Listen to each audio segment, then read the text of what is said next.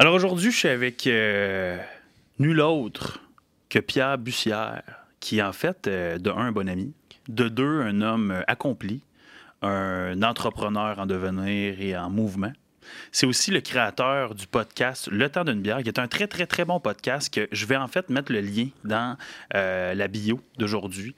Dans cet épisode spécial, en ce 25 décembre, nous avons fini de faire la fête. Maintenant, nous planifions 2023.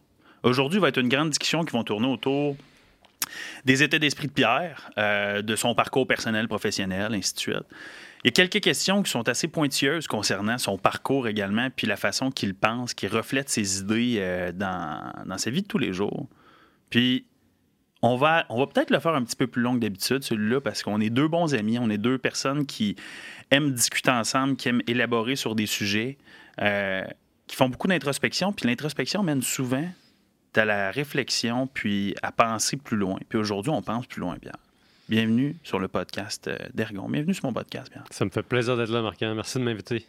Pour une fois que tu n'as pas une bière, c'est le temps d'un café. Je, sais. je ferais tellement pas l'appeler de Je même me sens dépaysé là, en ce moment. De, pour deux choses. oui. La première, c'est qu'il boit un café.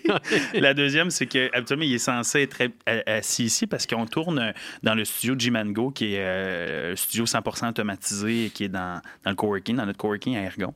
Puis, euh, c'est pas mal ça. D'habitude, c'est moi l'animateur. D'habitude, c'est toi l'animateur. On s'était dit en plus, hey, le temps d'une bière devrait aller sur le podcast d'Ergon. Je fait comme c'est vrai, parce que Marquin est allé sur le temps d'une bière. Ouais. Il va falloir qu'on fasse un, un épisode spécial à un moment donné. Ben, on, on brasse des idées hier. On est allé euh, hier, mais sais, le réveillon de Noël. qu'est-ce- quoi mieux faire que d'aller se promener en raquette?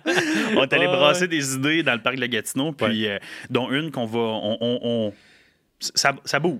Ouais. Ça bouge. Ben, une des choses que j'aime bien avec toi, c'est que on est toujours en train, ensemble, avec nos imaginations combinées, on est toujours en train de brasser un projet. Puis moi, je vis de projet, tu sais, je je vis de création. Fait que, tu sais, jaser avec toi, je pense que toi aussi, tu as reconnu ça quand on jase ensemble. C'est comme si on, on multipliait nos imaginations. Tu sais, La somme de nos imaginations est, est plus grande que leurs deux parts séparées. Mhm. Puis, Que euh, l'hypoténuse de notre imagination. J'allais pas me rendre jusqu'à l'hypoténuse. je croyais pas que c'était nécessaire, mais vu que tu l'as dit, euh, certainement. Certainement. Ouais, mais certainement, c'est euh, euh, c'est tout. Je, je- je m'en allais quelque part, mais. On va y aller ensemble tantôt. bon. Aujourd'hui, on va parler de, de Pierre. On va parler Mhm. de Pierre, on va parler de, de qui tu es. On va parler aussi du temps d'une bière parce que je pense que c'est vraiment une belle plateforme, une- un, un bon moment pour parler de l'historique du temps d'une bière. Ouais. Je veux qu'on parle aussi euh, de certains moments charnières de ta vie. Mhm. tu as vu les questions, tu as vu un peu où est-ce qu'on s'en va. Je veux pas que tu hésites non plus si je vais un peu trop loin de me le dire.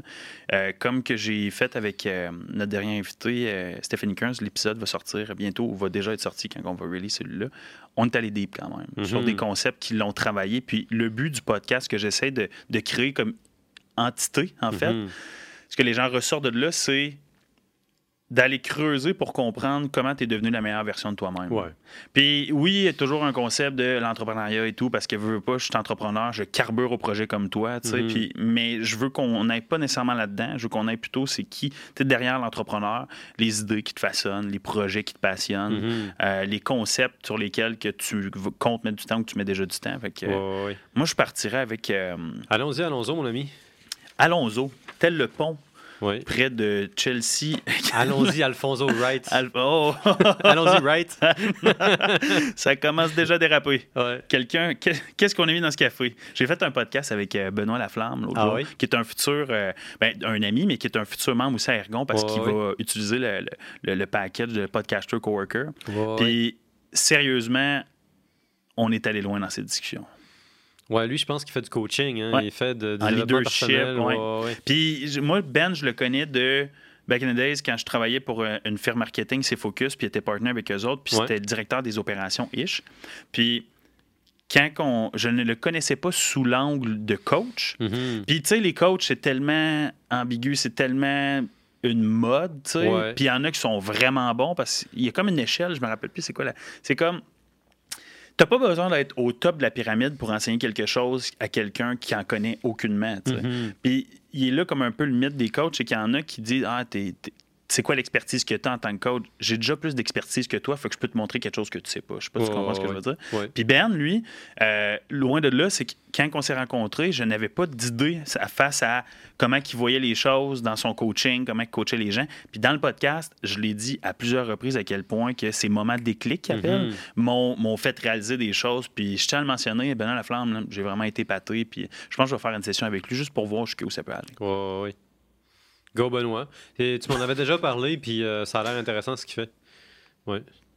Peut-être un prochain invité pour le temps d'une bière. Ben, il y a toujours, il y a toujours le temps d'une bière avec quelqu'un, tu sais. Ce qui est intéressant avec la plateforme du temps d'une bière, c'est que ça me permet quand même d'aller euh, chercher différents sujets. En, en théorie, je m'intéresse à l'histoire de l'alcool, mais dans les faits, tu sais, il y a un peu d'histoire dans tout. Euh, je m'en vais dans l'histoire des drogues. Puis là, je prépare un épisode bientôt sur la neurologie de l'alcool, dans le fond. Euh, les implications pour la tête à long terme, à court terme, concrètement, là, dans la mécanique de ta tête, qu'est-ce qui se passe quand tu consommes de l'alcool? Qu'est- Qu'est-ce qui fait que ça s'en va dans tes nerfs? C'est quoi qui arrive? Fait que ça me permet d'aller dans plusieurs directions. Puis le coaching, ça m'intéresse. Peut-être que ça va être mon deuxième podcast, on sait pas. Le temps d'un le temps d'un coaching. Pourquoi pas? ben oui. Euh, moi, le, le premier sujet, parce que euh, je veux- j'aime toujours briser la glace autre que de Mhm. parler de hey, t'as quel âge, c'est quoi tu fais, Mhm. parce que ça, c'est un classique, là, on va en parler tout au long du podcast. là. Euh, chaque personne, pour devenir une meilleure version d'elle-même, passe par des événements. Ouais. Des événements qui sont euh, parfois extraordinaires, qui te font vivre des émotions, puis qui t'élèvent à un autre niveau, puis que c'est juste du bonheur. Mhm. Puis d'autres éléments, d'autres événements qui te font euh, repenser à ta propre personne, repenser à qui tu es, repenser à où est-ce que tu t'en vas dans la vie. Puis c'est- Mm. c'est des éléments où, qui vont plus être perçus comme un échec, mais où vient l'échec, vient l'apprentissage. Ouais. Dans ton cas, quel a été ton plus grand échec dans la vie? Ouais. Puis si tu es capable de faire un lien avec quel a été l'apprentissage de cet échec-là, ça serait génial.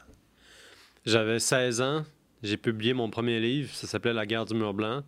C'était pas bon, mais je l'avais publié. Tu comprends? Je Mhm. regarde ça avec mes yeux d'adulte aujourd'hui, puis je réalise que ça c'est pourri. Mais euh, quand même, il y a une maison d'édition qui a dit OK, on va te publier. Euh, ils ont corrigé deux, trois fautes, ils l'ont publié. Et puis, en dedans d'un an, la maison d'édition a fait faillite. Moi, j'ai regardé les reçus, puis les bons de commande. Euh, j'avais accès à des choses juste parce que j'étais un des auteurs dans la, dans la maison d'édition. Puis j'avais regardé que mon livre était le deux ou le troisième meilleur vendeur de la maison d'édition. Fait que j'avais, j'ai appris une coupe d'affaires par rapport à ça, mais sur le, sur le coup, j'ai pas appris grand-chose, tu comprends? C'est vraiment a posteriori, quand je revisite ça, que je me dis, ben, ça a ouvert des portes, mais ça m'a pris vraiment longtemps, je pense, à faire mon deuil de ça.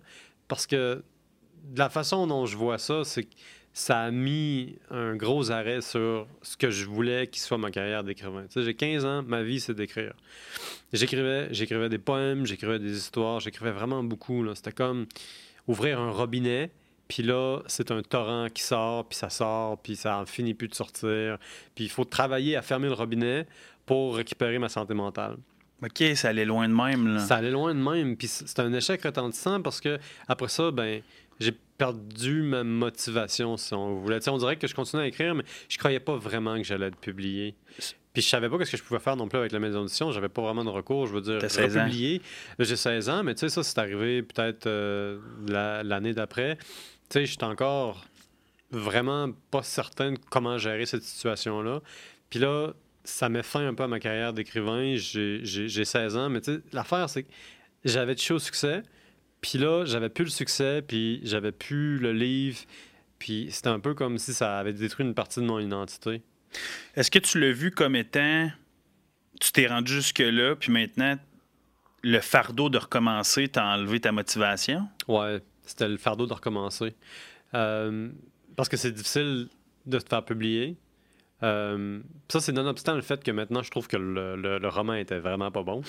c'est parce que j'avais 16 ans. Introspection. Puis que j'avais pas tant lu d'autres romans non plus. J'ai pas beaucoup, euh, j'avais pas beaucoup mis de vécu ou d'expérience là-dedans, mais définitivement, une fois que j'avais trouvé ma maison d'édition, dans ma tête à moi, c'était comme Ah, ben j'ai un éditeur à vie. Mhm. Du Ben, haut de mes 16 ans. Exactement, c'est ce que je pour dire. ouais. Ouais. Puis j'ai j'ai pas eu ça, mais tu sais, après ça, j'ai continué à écrire, puis je vivais avec cette espèce de, de, de, de, blessure-là. Puis tu sais, ça m'accompagnait, puis c'était comme. on- la blessure, elle, elle grandissait avec le temps. Tu sais, C'est comme. J'avais 19 ans, puis j'avais toujours pas recommencé à écrire sérieusement, tu comprends? En tout cas, à publier sérieusement. Fait que ça, euh, ça j'avais trouvé ça, c'était un, un- gros échec.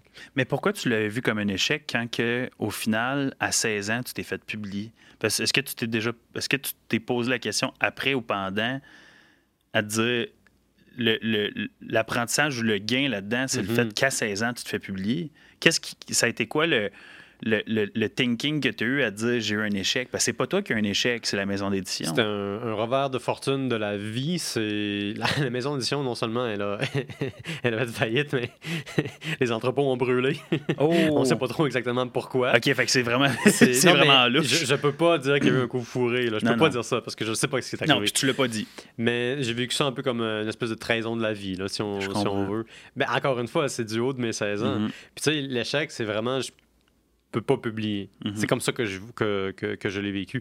Et pourtant, C'est même pas l'argent, là, parce que logiquement, si t'étais numéro 3, t'as dû faire des sous, là. ah, il y avait comme euh, une clause dans mon contrat qui disait qu'il fallait attendre une certaine période. Fait ou que un les certain sous ont brûlé avec les entrepôts, là. Euh, oui, probablement. Ou en tout cas avec la, avec la, la, voyons, La faillite. la, la faillite ouais, de la compagnie. Mais tu sais, j'ai jamais arrêté d'écrire. C'est juste que ma façon d'écrire, c'est de, c'est juste devenu mieux. J'ai trouvé des. C'est comme si l'absence de possibilité de publier m'avait forcé à publier moi-même mes propres affaires puis Mhm. mon propre contenu. Parce que pour le temps d'une bière, j'ai lancé mon blog dans lequel j'écris des articles. Je m'en allais là. Puis c'est fou parce que on dirait que toute cette espèce de, de, de frustration-là s'est accumulée, puis elle, elle a créé les conditions gagnantes pour que je, je trouve encore nécessaire d'écrire. Mhm. Puis même là, j'ai fait de l'écriture quelque chose de beaucoup plus personnel et de beaucoup plus euh, construit parce que à 16 ans, j'écris de la fiction, de fantaisie. Puis là, aujourd'hui, je lis un bon livre, ça me rappelle un autre livre que j'ai lu, je fais une étude comparative, je prends un article, il est lu par des milliers de personnes sur mon site. Je pense que, puis ça c'est la question que tu me posais avec la question sur l'échec, c'est quoi l'apprentissage? L'apprentissage, en réalité, c'est que j'ai pas besoin d'une maison d'édition. J'ai pas besoin de quelqu'un qui va me choisir. J'ai pas besoin de quelqu'un qui va, qui va croire en moi. J'ai pas... ben, en fait, oui, j'ai besoin de quelqu'un qui va croire en moi. C'est toi. Mais, tu sais, non, mais je veux dire, c'est vraiment bon d'avoir des, des mentors autour de toi, puis des coachs. Tout le monde a quelque chose à, à- à offrir. Mais ce que je veux dire, c'est que j'ai pas besoin d'attendre que quelqu'un vienne me prendre par la main ou vienne me dire, c'est quoi, t'es assez bon pour que je te publie, ou etc. Je peux le faire moi-même. Puis on dirait que une fois que j'ai réalisé ça, ben, tu sais, je me suis vraiment, euh, je me suis vraiment ouvert les ailes. Mhm. Puis regarde aujourd'hui. Ouais. On parlait de ton, de, de ton setup tantôt avec euh, plus de 7000 visiteurs uniques à chaque mois. Ouais. Tu es capable de tracker aussi combien de gens qui lisent tes, tes textes sur ton, sur, ton, art- sur ton blog. Ouais, je pense que ça, ça, ça, a sûrement développé des compétences transversales, le fait d'avoir cette situation-là avec toi, dans le fond, puis le fait que ton, ton, le, le, euh, la maison d'édition a fermé. tu sais. Ouais. Mais est-ce que tu le vois de, de- de- du recul que tu as présentement, parce que 16 ans, c'est très jeune pour écrire. Euh, est-ce que tu le vois de. C'est, c'est quoi le plus gros gain, d'après toi, que tu retires du fait que cette situation-là soit arrivée dans ta vie? Euh, me, me baser sur moi-même plutôt que sur les autres. Hmm. C'est. c'est comme. C'est quand même assez complet, là. Je veux dire, c'est- complexe, puis en même temps, c'est simple. C'est comme. Si j'avais attendu un autre, un- une autre maison d'édition, peut-être que j'aurais attendu vraiment, vraiment longtemps. Mais tu sais, tu as des choses à faire pendant ce temps-là. Fait que le plus gros gain, je pense que ça a été paradoxalement de, de, de me forcer à travailler par moi-même Mhm. puis de développer mes propres compétences, compétences par moi-même. Mais tu sais, je réalisais pas que je développais des compétences pendant ce temps-là. Mais non, t'as 16 ans. Ouais. Mais je veux dire, j'ai fait d'autres choses après. Tu sais, j'ai. euh, dans le fond, j'ai créé deux autres blogs. Il y en a un que, que j'ai fait pour euh, mes études. Euh, mes études sur euh, l'Union soviétique, l'Asie centrale. Fait qu'on faisait des articles d'actualité. C'est pas, pas des petits articles qui sortent Non, de non, là, j'imagine. Puis en plus, c'est ma première expérience à écrire en anglais. Euh, puis j'en avais fait un autre dans lequel j'écrivais des poèmes. Puis tu sais, tout ce temps-là, j'écrivais, puis je faisais des choses. Il y a déjà 5-6 ans, là, je pense que j'avais j'avais vraiment développé ma petite fibre entrepreneuriale, qui est Mhm. comme ma façon à moi d'être créative. Ouais. euh, dans le bon contexte. C'est comme, on est tous un peu créatifs. Mhm. Le contexte peut encourager puis influencer. Je suis d'accord. Et puis, euh, j'avais comme commencé à gérer une équipe. euh, J'éditais le- les articles que des gens écrivaient gratuitement. Euh, puis je publiais, puis je recrutais du monde, puis j'améliorais cet internet. C'était vraiment cool comme projet. Ça a arrêté avec ma maîtrise parce que je passais à d'autres choses. Mhm. Mais là, on dirait qu'à un moment donné, les as se sont alignés. Puis euh, j'avais mon job, mais j'ai rencontré euh, Jérémy Prudhomme, qui est un ami à nous deux, qui est le propriétaire du studio dans lequel on enregistre. Puis lui, tu sais, c'est bien simple. J'ai jasé avec lui pendant 15 minutes. Il m'a dit à tes souhaits. Excuse-moi. Il m'a pas dit à tes souhaits, moi je te l'ai dit. Mais lui, tu sais, il, me parle pendant- merci. il, il me parle pendant 15 minutes, puis il dit Moi, je dois travailler avec toi. Ah, c'est un. Ça, c'est un moment de déclic. Ça, là, c'est clairement un moment de déclic. Euh, je pense qu'il n'y a jamais personne qui m'a autant fait réaliser mon potentiel que lui, juste en me disant ben, moi, j'aimerais ça faire de l'argent, puis j'aime- j'aimerais ça que tu travailles avec moi. Tu comprends? Le, le côté terre à terre de la chose, là. Puis depuis ce temps-là, ben, j'ai juste l'impression que j'ai appris plein d'affaires. Le podcast va bien. Avec le podcast, j'ai appris à m'organiser, à planifier, à, à faire des ventes même, à, Mhm. à aller chercher des commandites. J'avais jamais fait ça de ma vie. C'est très bon en passant. Les, les podcasts? Ouais, les podcasts, puis la manière que tu approches Mhm. les gens ouais, maintenant, de- depuis que tu as eu ton petit crash course. Là. Il ne faut ouais. pas épouser le commanditaire avant de l'avoir rencontré. C'est des relations. C'est des relations. Mm. Tout est une question de relation dans la vie. Puis si jamais je prétends dire quoi que ce soit qui ne vient pas de toi par rapport à comment aller chercher des clients pour faire des ventes, euh, Traîtrise. c'est ça. La tête sur le c'est bûcher, tout. C'est tout faux. C'est tout moi Ah qui ouais, c'est tout moi, mais tu m'as montré pas mal tout Mais, mais tu vois, je, je trouve ça. dans ce volet-là, je veux Dans dire. ce volet-là, ah ouais, parce que tu as beaucoup à montrer. Puis je pense que mutuellement, on, ouais. s'apprend beaucoup de choses. Puis je pense, tu sais, je fais un petit point sur le concept des relations, je reviendrai avec Jérémy après. Mhm. C'est que chaque personne qui rentre dans ta vie, ben, je donne l'exemple.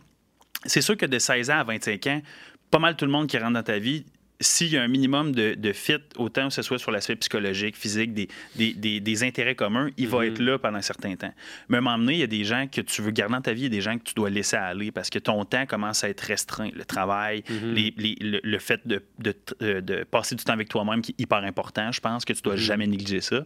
Mais à un moment donné, les relations que tu as te définissent. Puis Jérémy, c'est une relation qui te définit. Puis Ouais. si tu n'avais pas vécu ta situation à, tes- à 16 ans avec ton premier éditeur, Mhm. peut-être que tu n'aurais jamais rencontré ton deuxième éditeur, Ben, c'est ça qui que je était Jérémy, en fait. C'est c'est drôle parce que c'est c'est un peu un éditeur. C'est mon directeur technique. Non, mais tu sais, quand Ah tu y ouais. penses de même, le gars, tu, tu crées du contenu, à tes 16 ans, tu es passionné, tu vis cette situation-là, t'es- Ouais. tu, tu break down, tu es comme, ah, c'est fini. Puis à un moment donné, tu te révèles à recréer du contenu avec une nouvelle passion, mais si tu jamais vécu ça à 16 ans, tu n'aurais jamais été aussi à l'aise que ça. Ben, on peut dire que ça m'a forcé à, essayer d'autres choses que écrire. Ouais. Ça m'a forcé à m'ouvrir un peu sur le monde. Parce qu'il y a quelque chose d'introspectif puis de, de fermé à l'écriture. En tout cas, pour moi, là, je peux pas parler pour tout le monde parce que tout le monde a sa propre approche puis son propre vécu. Mhm. Mais tu sais, moi, clairement, j'allais m'enfermer dans ma chambre pendant des heures et des heures, puis j'allais écrire, puis c'était ça. Puis tu sais, j'étais vraiment à un moment où est-ce que c'était bon pour moi d'ouvrir ma porte puis de sortir dehors. Mhm. Mais quand j'avais une idée en tête, un, un livre, euh, ça remplaçait la réalité. Je devenais vraiment obsédé par mes histoires.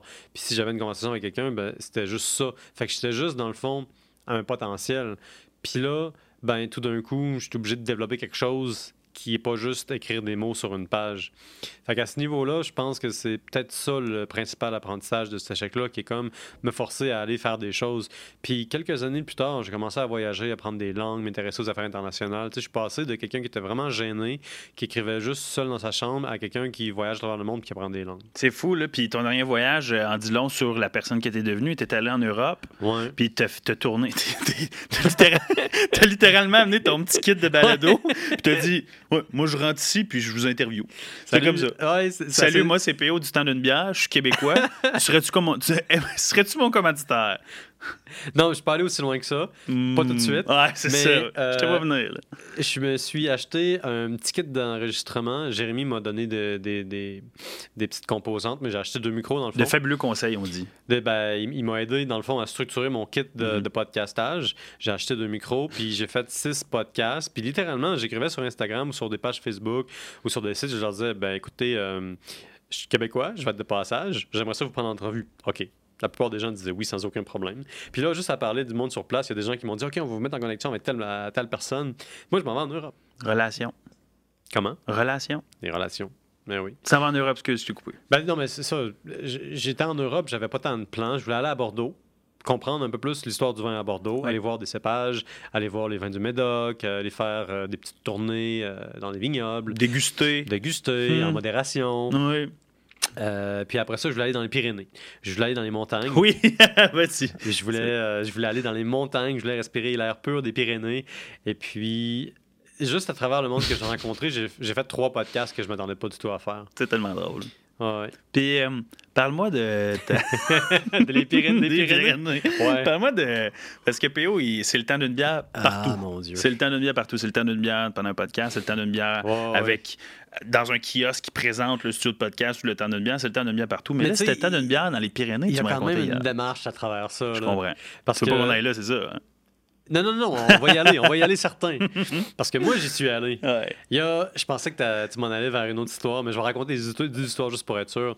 Fait qu'évidemment, moi, je m'en vais là-bas, puis je m'en vais là-bas en tant que le temps d'une bière. Ouais. Fait que je travaille pour le temps d'une bière, je fais mes podcasts, mais aussi je mets des photos sur Instagram. Mm-hmm. Puis une des stratégies pour avoir plus de visibilité que j'ai développées, c'est prendre des photos de bière avec un arrière-plan intéressant. Mm-hmm. Fait qu'évidemment, avant de préparer ma montée dans les montagnes, je dressais dans, dans un petit hôtel, hôtel Vigmal, au euh, petit village de Gavarnie, dans le cirque de Gavarnie. Wow.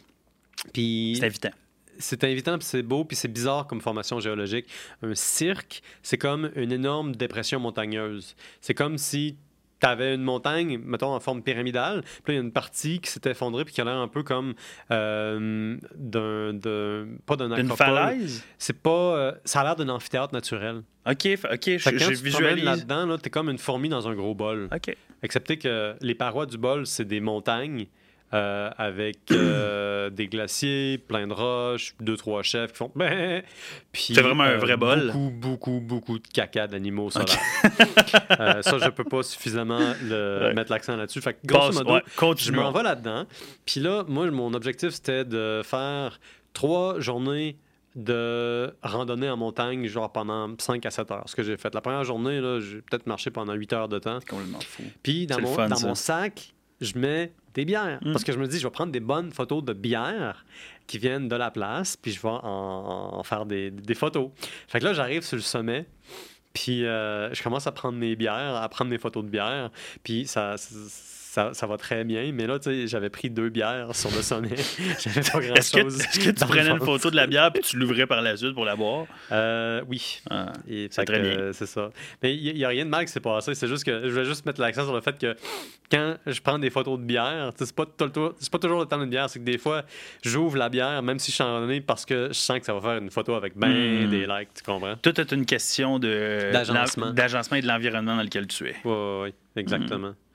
Euh, mais j'ai bu en masse d'eau, puis j'ai fini par bien manger. Fait qu'on boit avec modération dans les Pyrénées, parce que sinon, ça, ben, on pourrait se ramasser dans le fin fond du cirque. C'est ben trop dangereux. Il y a des, il y a des parties entières de, de du parc de, de Gavarnie où est-ce que n'y a pas vraiment de sentiers. Les sentiers, c'est plus des concepts. Tu suis des croix. Des concepts. Ouais, On s'en va randonner. Perdre, All Trail ne connaît pas cette randonnée. ouais, c'est une nouvelle randonnée. Ouais, ouais. T'es es, un peu laissé à toi-même. Quand il n'y a personne d'autre autour de toi, là, puis que tu constates l'immense étendue naturelle des montagnes autour de mm-hmm. toi, t'es comme t'étais au milieu, t'es tout seul. Ouais, puis il faut pas trop. Euh, moi, de, nature, je suis quelqu'un de naïf, mm-hmm. certainement, de curieux, mais il y a des fois, il faut pas trop l'être non plus. On se dit, ça va être correct, mais comme il y a littéralement des gens, surtout dans, dans des randonnées, parce qu'on entend plusieurs reprises, qui meurent, qui se blessent gravement parce qu'ils, surtout après deux bières, ça, aurait été, ça aurait été le temps d'une chute, mettons. Ouais. Hmm. c'est terrible nos jeux de mots. Hein. C'est pas Ça, ça s'empire. ça s'empire. Une chance qu'on boit pas de bière. euh, tu sais, on parle de toi à 16 ans, on parle de toi maintenant, on parle de tes projets, et ainsi de suite, mais parmi tout ça, de, de tout ce que tu as vécu, y a-tu une chose que tu dis, si j'avais recommencé, je changerais ça? Je sais pas, man d'un côté, il y a tellement d'affaires que je changerais, puis d'un autre côté, toutes ces affaires-là font la personne qui est capable de décider qu'il faudrait changer des affaires. C'est comme. J'ai beaucoup de regrets, pareil, mais tu sais, en même temps, je suis tellement à l'aise avec la personne que je suis aujourd'hui que j'ai l'impression que ces regrets-là, ils ont comme une, une force motrice dans, dans mes actions puis dans mes décisions. Une chose que, qui serait vraiment à refaire, je pense que ça serait juste plus m'appliquer dans mes études, plus saisir l'opportunité d'apprendre qui va au-delà d'assister à ces cours, qui va dans euh, oser aller faire un semestre à l'étranger dès mon baccalauréat, par exemple, euh, m'impliquer un petit peu plus dans les affaires étudiantes. Je l'avais fait, mais j'avais, j'avais tellement d'énergie euh, que je sais que j'ai gaspillé énormément de temps sur des petites distractions. Puis ça, je le fais encore. C'est ça que je veux continuer d'améliorer avec moi-même. Je, suis distrait par trop d'affaires. Mhm. Puis c'est pas des affaires qui sont. euh, qui sont vraiment étonnantes. C'est des affaires banales. C'est Instagram, c'est Mhm. YouTube, Mhm. c'est... Je suis lâche dans mon, dans mon lit le matin, ça me tente pas de me lever. Mais tu sais, c'est toutes des petites affaires que quand j'y pense, je me dis ah, j'aurais pu travailler sur mon podcast, euh, j'aurais pu travailler sur moi, j'aurais pu faire de l'exercice. De plus en plus, je me dis que je devrais faire de l'exercice. Puis C'est pas parce que j'en fais pas assez, c'est parce que je vois à quel point ça, ça calme la folle du logis, c'est à quel point ça, ça me ramène sur terre, à quel point, tu sais, c'est- souvent là que je grandis le plus. Mhm. C'est là que mes idées se clarifient, Mhm. c'est là où est-ce que ça, ça flocule, c'est là où est-ce que ça se condense. Ça flocule. C'est un terme que j'emprunte à la- au brassage. Tu sais, c'est quand tous tes sédiments descendent en, en bas, là. Ça a tout floculé. C'est- je pense que c'est la... C'est la seule fois que je vais l'utiliser, je pense, moi-même. J'en comprends pas tant Voilà. que ça, la signification. mais Je vais pas commencer à utiliser des termes que... c'est bon. Mais je vais l'étudier. D'accord.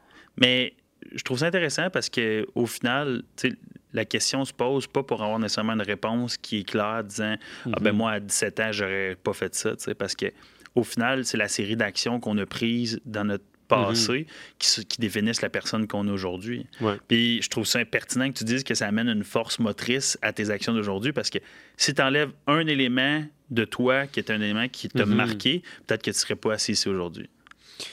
Ouais. Ben, je pense qu'à force d'avoir des opportunités manquées, tu finis par voir l'importance de saisir des opportunités. Puis que Mhm. c'est vraiment, c'est vraiment ça l'enjeu, euh, dans le fond. Tu sais, c'est comme. Jérémy, puis toi, vous m'avez app- appris à, à construire mes propres opportunités puis à développer là-dessus. Puis tu sais, je pense que c'est pas tant 16 ans qui est euh, le moment capital. Je, vis quelque chose que je vois à l'époque comme étant très limitant, qui est certainement très décevant, qui me force, euh, parce que je suis démoralisé, à essayer d'autres choses.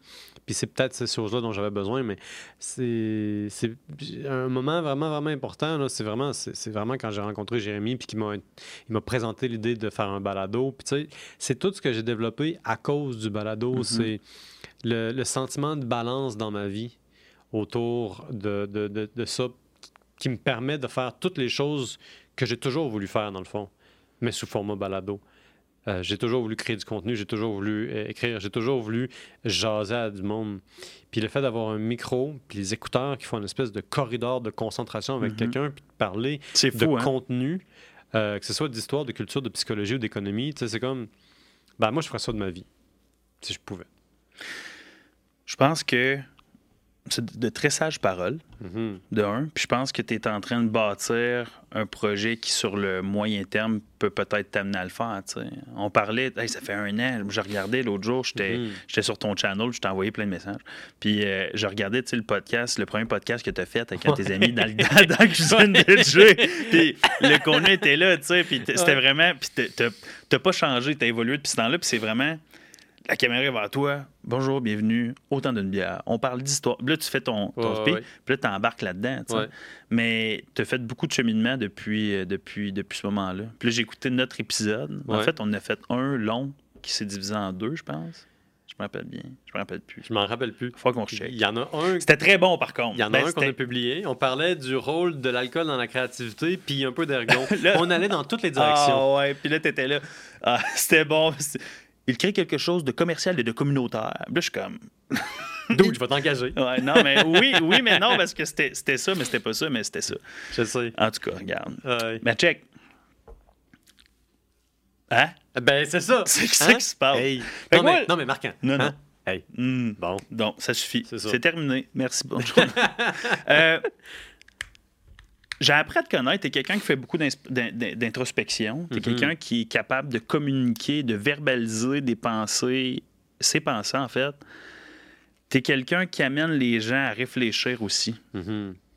Toi, d'après toi, quel est ton trait de personnalité, de caractère plutôt, qui te définit le mieux? Hmm. Puis, selon toi, lequel te trahit le plus? ouais, c'est des grosses questions, ça. Ben, je me suis dit, regarde, Et moi, là, j'ai une, feuille avec juste des petites questions. J'ai pris à mauvaise tantôt quand je suis rentré dans le studio, puis là, on est pogné dedans. Fait que. Fait que mon, trait principal, puis le trait Ouais. qui me trahit le Ouais. mieux. Le trait principal de caractère qui définit PO, le temps d'une bière, toi, grand savant Manitou. Puis le trait de caractère qui te trahit le plus. Wow. Je pense que c'est une bonne. Ben, les choses auxquelles je pense sont pas vraiment des traits de caractère. Moi, c'est sûr que je pense ben trait de trop. personnalité. Trait de personnalité, c'est la, la- la curiosité, la soif d'apprendre. C'est au cœur de mon être. La, la, la- C'est pas tant la soif d'apprendre que la responsabilité d'apprendre. Je le sens dans mon ADN. Je sens cette responsabilité-là qui me pèse dessus puis qui m'écrase. C'est lourd, qui en même temps me, me, me, me, me force à, à avancer dans la vie. Euh, euh, j'ai envie de dire plein d'affaires qui sont vertueuses, puis qui sont le fun, puis qui, qui me présenteraient sur un beau jour, mais j'ai vraiment pas l'impression que c'est ça qui me définit le plus. Mais c'est pas ça que je veux entendre d'abord. Je veux, je veux que Ouais. tu sois confortable d'en parler. Ouais, ouais. Non, mais, Mais- j'y pense. là, je suis en train de travailler. bon. Il y a huit singes là-dedans ça- là, qui, ça bouge, ça qui font du, de l'overtime. Euh, mais Ils font de l'overtime. hey, oublie pas qu'on est dimanche, puis c'est Noël. Hey. exactement ça que j'ai pensé. Ben oui. Ouais, c'est vrai. Euh, Bon, définitivement, la, la soif d'apprendre, ça, c'est vraiment là. Puis, tu sais, mes amis qui me connaissent bien depuis, depuis longtemps, depuis longtemps, ils diraient que je suis très exigeant avec moi-même. C'est genre, je suis rarement satisfait, là. C'est jamais, c'est jamais assez, c'est jamais assez correct. C'est comme, je cherche la vérité aussi. C'est important pour moi de, de m'assurer, une fois que j'ai dit quelque chose, que je pensais au moment de le dire que c'était véritablement vrai. Il ne s'agit pas d'être correct. Il s'agit d'être vrai. L'intégrité à ce niveau-là, ça, ça, ça me définit quand même pas mal. Puis ce qui fait que des fois, les gens me demandent comment ça va, puis je me dis, ben là, attends un petit peu, faut que j'y pense. tu comprends? Non, mais je prends des. des- Faut je prends au sérieux des choses qui devraient vraiment être très banales, puis tu sais, rapides, puis Qui, simples. qui, qui l'a défini que ça devait être banal, rapide Non, mais je veux simple? dire, il y a une norme sociale qui fait que tu commences pas avec un exposé existentiel quand quelqu'un te demande comment ça va. Je suis d'accord, C'est pas le moment de remettre en question le libre arbitre. Non. C'est le moment de dire Ça va-tu? oui, Oui ou ça non? va. euh, voilà, c'est le moment d'échanger à un niveau plus, comment je pose ça, fonctionnel. Je comprends. Fait que euh, c'est Alors? ça. Mais philosopher, définitivement aussi, ça, c'est, euh, c'est- sinon un grand, un grand trait de caractère, au moins une, une habitude assez fréquente, voire des fois une mauvaise habitude, parce que ça m'arrive de, de juste commencer dans une conversation et dire Puis toi, euh, te sens-tu libre? C'est tellement mal. La personne. Mais moi, sur Comment les applications de rencontre, je suis terrible. Ouais, ouais. Genre, la, la fille va me dire bonjour. Ah, je vais dire filtres. Toi, là, euh, qu'est-ce qui te pousse à avancer dans la vie? Qu'est-ce qui te pousse à avancer? Mais tu sais, c'est des questions qui. C'est super. Ah, c'est bon. Mais en même temps, tu sais, c'est grâce à ces questions-là que tu filtres les gens autour de toi Ouais, aussi. ouais. C'est super important, ça. Là. Puis j'imagine encore plus sur euh, des, des, des- des sites de rencontres, si tu veux filtrer puis d'avoir quelqu'un qui, qui va te comprendre. Hey, la journée que quelqu'un, c'est sûrement déjà arrivé, mais que- tu as demandé, toi, te sens-tu libre? Mhm. Puis là, elle va commencer, elle ou il, va commencer à t'exprimer du fond de son cœur et de son âme pourquoi qu'elle se sent libre ou qu'elle ne se sent pas libre. Mhm. Là, tu vas ouvrir une discussion puis une porte que tu aurais peut-être soit dû ouvrir, soit pas dû ouvrir, mais qui va mener à une excellente rencontre. Fait que, Marquant, te sens-tu libre? You did that to yourself. Ah! Euh, Mais, euh, non, si je, vais, tu- ré- je vais répondre non à ça. Parfait. Euh, je trouve que c'est, ça a le mérite d'être clair. C'est clair, authentique, honnête, mais je suis en cheminement pour. Ouais. Je ne suis pas, euh, je ne suis pas à 100% libre, mais la première étape, c'est de le savoir. Mhm. La deuxième étape, c'est de le comprendre pourquoi. Ouais. Puis la troisième étape, c'est de prendre action pour le devenir. Ouais, je me souviens d'avoir. euh, C'est là où est-ce que je suis. Je suis rendu à la troisième étape.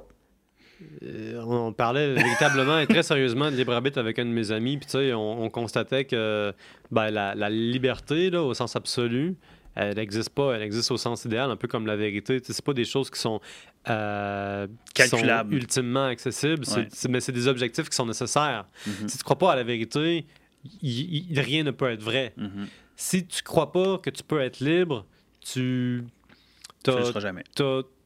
ben, t'as pas de moyen d'y parvenir vraiment. Il faut que tu définisses c'est quoi la liberté pour toi avant. Ça, c'est le problème aussi. Ça, ça se prête tellement à plein de définitions. Ouais, mais c'est pas. Oui, mais là, on va aller trop loin si on va là-dessus, dans le sens que Mhm. ça se prête à plein de définitions pour plein de monde. Comme il y aura jamais une- Ouais. une- y aura jamais quelqu'un qui, qui va dire moi je me sens libre comme ça, puis l'autre va dire hey, moi c'est pareil. Ouais. Ça, ça t'appartient, ça. Ouais, tu sais, être libre pour quelqu'un peut être je fais euh, 100 000 par année, j'ai ans. Tu comprends? Puis je je comprends. pense qu'il faut pas aller tout le temps trop loin. Ouais. c'est le côté philosophe de la chose. Puis là, Ouais. ça me ramène à ton trait de caractère qui te trahit. Moi, je veux le savoir, ce trait de caractère-là, parce que tu me l'as pas abordé. Mais- Tout te remettre en question tout le temps. Je pense que ça gosse mes amis des fois. Est-ce que ça te gosse, toi? Euh, Ouais, des fois, je me trouve lourd, mais en même temps, tu sais, ça me permet de m'acheter 3-4 livres sur un sujet, puis de pondre un article là-dessus, puis d'avancer mes connaissances. C'est comme... Puis t'es réalisé, dans le fond. Ouais, je suis, je suis pas, je suis pas euh, mécontent d'avoir la curiosité que j'ai. Voilà. Maudit. Tu vas me la voler, hein? Vas-y, vas-y. Je de vole pas, je prends un. T'as m'amené voir. Tu sais, on en parlait l'autre jour, là, le Wall Fame. un, là. un- un tableau des meilleures citations. Des meilleurs- ben, on va avoir un tableau des meilleures citations, puis des invités aussi, tu sais, qui vont marquer le studio, pas nécessairement le podcast. Ben, le podcast. Bon, je vais demander à Jay, hein, tu me fais un petit coin de mur. On va s'arranger. On va avec les gars s'arranger. des, des, les gars des, des ils vont avoir un chèque à faire. Non, c'est pas vrai. Euh, ben, check, on, on part de là. Parlant de chèque. Parlant de chèque, Ouais. comment tu fais de cash, toi, par l'année, PO? Non, c'est pas vrai, c'est pas ça que je veux savoir. Moi, je veux savoir, parce que c'était une, une belle citation que tu as dit, mais en même temps, c'était léger. Mhm. on va se le dire. C'est quoi la citation, toi, dans ta vie? Parce que tu en as lu des livres, puis tu en Ouais. lis des livres, puis tu vas en lire des livres, puis tu en as, t'en as écouté des, des, des, des documentaires, tu en as compris des choses. Mais quelle est la citation qui marque ta vie? Dans un très vieux livre, OK, vas-y. euh, écrit par l'empereur romain Marc Aurèle. Euh, ça s'appelle Méditation.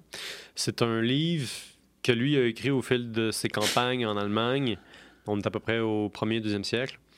Euh, il passe à peu près la moitié de sa vie littéralement dans le bois à faire des campagnes militaires. C'est un stoïque, c'est-à-dire que c'est quelqu'un qui croit au contrôle des passions et puis euh, à la recherche d'une éthique de vérité puis d'intégrité qui prime sur les plaisirs de la vie. OK. Donc, qui met le devoir puis la croissance personnelle au-delà des plaisirs avec le plus grand P, avec un P majuscule. Alors lui, il écrit ça pour se parler à lui-même. C'est comme son journal personnel. Il a interdit à tout le monde autour de lui de le publier après sa mort. Ça ne devait pas être publié. Fait que c'est un livre qui m'a quand même beaucoup marqué, puis qui est un, un ouvrage de référence Le dans le stoïcisme. L'as-tu chez toi? Oui, je l'ai. Je te l'emprunte tantôt. Euh, D'accord. Et puis, c'est ça, ça s'appelle Méditation. Puis c'est vraiment un livre dans lequel on parle de la nécessité d'être clément envers soi-même, mais en même temps d'être dur. Fait que ça va chercher une espèce de balance entre le, le- le besoin de devoir. Ça, c'est quelque chose de très romain. C'est quelque chose que Marc Aurelius amène au stoïcisme. C'est la, la prépondérance du devoir sur tout ce qu'il y a. Si tu fais ce que tu dois faire, c'est assez pour ta journée. Tu n'as pas besoin de te casser la tête. La simplicité. Il y a, il y a de la simplicité là-dedans, mais il y a aussi le, rejet des, distractions du monde de l'époque ou du monde moderne. C'est vraiment, c'est la discipline, autre- autrement dit, c'est la discipline de l'esprit. Ça, c'est vraiment un concept de base là, dans le stoïcisme. Puis lui, il apporte beaucoup de dignité, on dirait, à travers ça. Une des phrases qui m'a le plus marqué dans ma vie, la citation qui m'a le plus marqué, c'est une citation de Marc Aurèle qui dit Si tu regardes suffisamment loin en toi, tu vas trouver une source infinie. Euh, j'ai trouvé ça beau, j'ai trouvé ça universel, j'ai trouvé ça transcendantal. Je me suis dit, c'est quelque chose qui, même si c'était faux, métaphoriquement serait le paradis sur Terre. Répète là-dedans. Si tu regardes suffisamment loin en toi, tu vas toujours trouver une source. Là, évidemment, j'ai pas, pas le choix d'utiliser des mots qui sont pas tout à fait les meilleurs, vu que c'est non, écrit non. dans un C'est parfait. dans non, un non. vieux latin. Mais pareil, pour moi, ce que ça veut dire, c'est que si, si tu fais l'effort d'aller très loin en toi, tu vas trouver les plus grosses batteries de la planète. C'est Tu vas trouver de l'inspiration, tu vas trouver de l'amour. Moi, j'ai- une lecture un petit peu différente par rapport à ça parce que je me mets dans le contexte. Euh, Marc Aurèle, c'est pas juste un empereur romain, c'est pas juste un stoïque, c'est quelqu'un qui vraisemblablement a participé au, au- ou a été initié au euh, mystère d'Éleusis. Marc Aurèle a refait construire un temple, le, le temple principal d'Éleusis en Grèce, qui pendant 2000 ans a été une religion continue euh, de pèlerins grecs, mais aussi du pourtour méditerrané- méditerranéen. Tu n'avais pas absolument besoin d'être grec. Les femmes euh, étaient aussi là, alors que le grec est- alors que le monde grec est un monde où est-ce que les femmes n'ont pas vraiment de droit, un peu Mhm. comme dans l'Empire romain. Ouais. Euh, mais c'est pas juste les Grecs qui vont Il là. n'y a pas le droit à l'éducation pendant un. Or, les femmes un- sont invitées, les pauvres sont invités. Tout le monde, dans le fond, peut y aller. Puis ça, c'est un rite secret. On n'avait pas le droit d'en parler sous peine de mort. Puis euh, Marc Aurèle serait allé là-bas, aurait été initié. Il aurait bu une espèce de boisson. On pense que c'est une boisson un peu hallucinogène à base euh, de malt, d'orge qui aurait été contaminée à l'ergot, quelque chose comme ça. L'ergot, euh, c'est à partir de ça dont on a synthétisé le LSD. OK. Puis le- L'ergot, c'est un parasite qui pousse sur les céréales, en Ah. particulier sur le seigle et sur l'orge. Ça pousse pas mal dans toutes les céréales, là. puis aujourd'hui, c'est contrôlé. Mais l'ergot n'est jamais disparu. Puis on pense que juste à côté du temple, il y avait tout un champ dans lequel on faisait pousser de, l- de, de- de l'orge, où est-ce que l'ergot euh, contaminer le produit. était comme euh, toujours présent. Wow. Tout ça pour dire que quand Marc Aurèle a écrit cette phrase-là, il y a une partie de moi qui pense que lui a été initié, puis qu'il a eu une vision. Et puis, ça, c'est PO qui parle, qui pense, qui opine, c'est pas, pas ça. avéré. Non. Mais moi, j'imagine ça comme étant une, une- une révélation qui vient du, de l'inconscient. Mhm. Une fois que tu as éliminé tous les obstacles que, ton, que ta conscience peut poser, qui sont des inhibitions qui se sont développées avec le temps, qui sont des espèces de carapaces que tu construis. Moi, je prends pas. Tes paradigmes. je- oui, exactement. Des Des paradigmes, paradigmes. mais aussi des, des mauvais ou, ou des bons réflexes. Mhm. Euh, je ne suis pas tout à fait un grand avocat des drogues, mais il y a certains types de, de, de drogues hallucinogènes qui font la synesthésie des sens. Ça, c'est Mhm. quand tous tes sens sont mélangés. Mhm. Ça reconfigure le temps d'une drogue, Mhm. la topographie de ton cerveau, ce qui fait que tu penses littéralement en dehors, de la boîte. Mhm. Il y a deux façons de voir ça. Tu peux dire, ben, c'est une hallucination, donc c'est pas vrai, donc c'est faux. Mhm. Ou alors, tu peux voir ça comme étant une, une, une offre de pensée différente Mhm. qui peut mieux te montrer ce qui est déjà là dans ta tête. Ouais. Tu n'as pas absolument besoin d'une drogue. Il y a des gens qui, parmi les sociétés anciennes, euh, qui ont des chamans, qui utilisent des danses, euh, des musiques, des vocalisations. Euh, tu peux créer tes propres états d'introspection. Là, là c'est le temps que tu parles. Non, non, non, non, non, c'est juste que c'est qu'au final, je disais quelque chose là-dessus la dernière fois euh, concernant tout le côté neurosciences Mhm. et ainsi de suite, qui fait des liens avec ta tête, qui fait des liens avec ouais. les vibrations, puis que ça soit une danse, que ça soit un chant, que ça soit la drogue, au final, ça mène vers une vibration. Puis tu sais, ça semble, tu sais, je continue à lire sur ce sujet-là parce que ça, ça La vibration. c'est que là, je vais marquant, que ça, c'est mon opinion. Ben, une opinion, c'est juste comme, je pense, je suis un peu comme toi, qu'est-ce que tu viens de dire, c'est que autant les danses, autant, je m'y connais pas encore vraiment en chaman, quoique tu as un épisode avec un chaman. Deux? Deux épisodes, c'était très bon d'ailleurs. Un gars écoutés. d'ici, là, Ouais. super gentil. Puis c'est que c'est toujours une question de vibration. Puis probablement, qu'est-ce qui s'est passé avec Marc Aurèle Aurelius Uh-huh. cette journée-là, c'est que ça l'a amené sa tête sur une certaine vibration qui l'ont amené en dehors de son corps parce qu'il y a comme tellement de choses qui pointent vers Mm. le fait que on a notre univers conscient qui est celui-là en ce moment, Mhm. que tout ce qui se passe en ce moment est déjà en train, est, en train de se passer d'une autre manière, mettons. Puis c'est toujours une question de vibration. Puis plus loin que ça encore, c'est que absolument tout ce qu'on fait, dont la fois, mettons, que probablement Marc Aurèle aurait bu de l'ergot, t'appelles? La boisson que les Grecs utilisaient s'appelait le, le. Puis là-dedans, il y aurait eu euh, de, de, de- de l'orge contaminé à l'ergot. L'ergot, c'est la base du, une des bases, dans le fond, du LSD, tu sais. C'est à partir de l'ergot qu'on a synthétisé le LSD. Dans les années 50 ou 60, je pense. Les psychédéliques. Ouais, c'est un chapitre vraiment intéressant de, Ben, c'est- du c'est- 20e siècle, je trouve. Mais C'est tellement intéressant. C'est le contexte géopolitique puis culturel aussi. Tu sais, on est dans les années 50, euh, plutôt 60, 70. Euh, on est dans la révolte à l'ancienne génération. on est dans la séparation euh, de l'Église puis du monde séculaire. On est dans la guerre froide. On est dans une période où est-ce que la chimie puis la bio- biologie sont en pleine explosion. On fait beaucoup de recherches. Puis on utilise des drogues qu'on teste à des fins médicales. Puis après ça, ben il y a des organismes euh, du monde qui investissent dans les drogues aux États-Unis pour en faire une arme de persuasion massive. Mhm. Hein, on a tous vu, là, euh, il y a eu plein de documentaires récemment qui sont sortis, comme quoi la CIA là, euh, investissait dans le LSD et dans d'autres affaires pour voir qu'est-ce qu'on pouvait faire avec ça. Mhm. C'était pas les seuls. Les grandes compagnies pharmaceutiques Tout le, s'intéressaient monde, aussi à tout, ça. tout le monde qui avait un certain pouvoir l'ont fait. Il y avait le potentiel, puis là, ça s'est traduit dans les masses, puis là, ça a été adopté par euh, beaucoup, beaucoup, beaucoup de personnes. Puis là, en dans cinq ans, niet. Il reste plus rien. C'est maintenant illégal. C'est comme si on était allé trop loin. Sauf que maintenant, C'est le contraire. ben, on est en train. Il y a tellement de changements qui arrivent, mon gars, depuis Ah, deux oui. ans. C'est que, tu sais, tout le côté euh, hallucinogène, je donne l'exemple des champignons. Il y a un bon reportage qui s'appelle. Euh... ah, c'est-tu psyllium? La il y en a deux. psilocybine, la psilocybine. Oui, mais non, mais c'est un reportage. Parce qu'il y en a un qui je pense s'appelle Psyllium, puis il y en a un autre, ça- euh, je me rappelle plus du nom, mais sur, sur Netflix, super intéressant, qui explique Ouais, ouais. la connexion, dans le fond, des champignons dans le monde entier versus comment notre cerveau est fait avec la connexion dans notre terre. En tout cas, il y a comme des liens qui se font. Regarde, ça sera un autre sujet parce que si on commence à déraper là-dessus, on risque de déraper pendant longtemps. Mais je trouve ça très intéressant, par contre, le concept de la citation que tu as apporté Mhm. qui nous a. Ça dérape toujours un peu un podcast. Ça dérape pas, ça, ça, ça, ça coule. C'est implicite. C'est implicite. Ça se tasse à gauche, à droite, en haut, en bas. C'est ça, Ça qui est coule de génial. source. Ça coule de source. Ouais. Puis ce qui est intéressant, c'est que quand ça coule de source, ben, ça mène vers d'autres idées. Ouais, ouais, Puis moi, j'en ai une pour toi aujourd'hui. OK. Là, il y a le temps d'une bière. Mhm. Là, tu me dis que le temps d'une bière jamais aussi bien été. Ça va Mhm. bien au niveau de la croissance que vous avez. Ouais. Ça va bien au niveau euh, de la portée que tu as, au, Mhm. au niveau de ton alignement personnel aussi, tu sais, parce que tu as un travail, mais tu as aussi, tu sais, le temps d'une bière, tu as comme toute Mhm. ta vie en tant que telle. Je te dis, moi, tu as tous tes projets, tu as tout ça.